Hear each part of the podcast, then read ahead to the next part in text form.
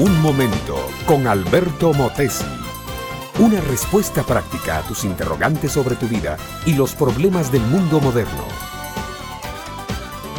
Vivimos en un mundo tan positivista y tan materialista que en algunos círculos declararse creyente en Cristo es sentar plaza de excéntrico.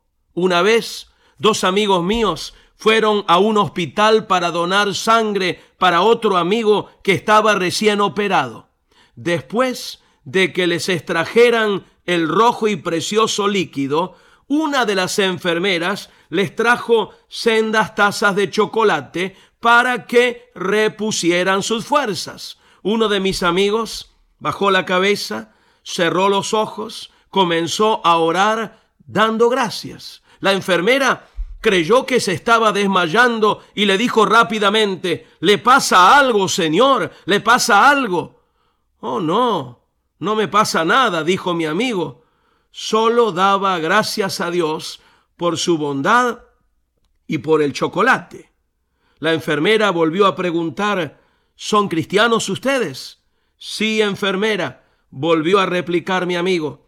Somos cristianos. ¿Cómo lo supo?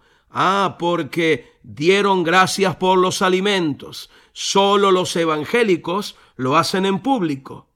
Es que nosotros, mi amiga, mi amigo, los hispanoamericanos, especialmente los que pertenecemos al sexo fuerte, no queremos exteriorizar nuestra espiritualidad en público. Consideramos que la fe y la devoción son cosas para la vida privada donde nadie lo vea, donde no se pueda descubrir y donde no haya motivo para tener que dar explicaciones. No era así el salmista. Por el contrario, él dice que su alma brama por Dios, así como el siervo brama por las corrientes de las aguas buscando a su compañera. El Salmo 42, versículo primero dice, como el siervo brama por las corrientes de las aguas, así clama por ti, oh Dios, el alma mía, mi alma tiene sed de Dios, del Dios vivo. ¿Cuándo vendré y me presentaré delante de Dios?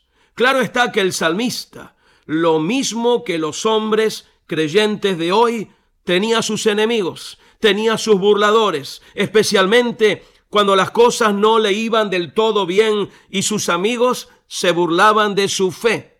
Fueron mis lágrimas, mi pan de día y de noche, sigue diciendo el Salmo, mientras me dicen todos los días, ¿dónde está tu Dios? Es costoso testificar de la fe en Cristo cuando se está pasando por prueba difícil y vienen parientes y amigos a exigir un milagro. La fe de muchos tiende a flaquear en ese momento. Así también la del salmista, porque dice en el versículo 5 de este Salmo 42, ¿por qué te abates, oh alma mía, y te conturbas en mí? Espera en Dios, porque aún le tengo de alabar salvación mía y Dios mío.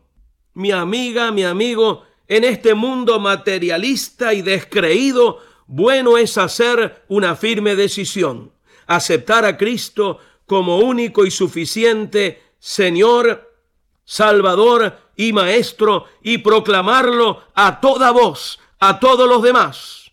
Hazlo con todo tu corazón. Sé un hombre o mujer apasionado por Dios. En tu relación con Él, pon todo tu entusiasmo. Tu pasión por Él será contagiosa a todos los que te rodeen. Si lo hacemos de esta manera, el mundo será diferente, la gente será diferente, tu propia vida será diferente. Te llenarás de gozo y fuerza para vivir.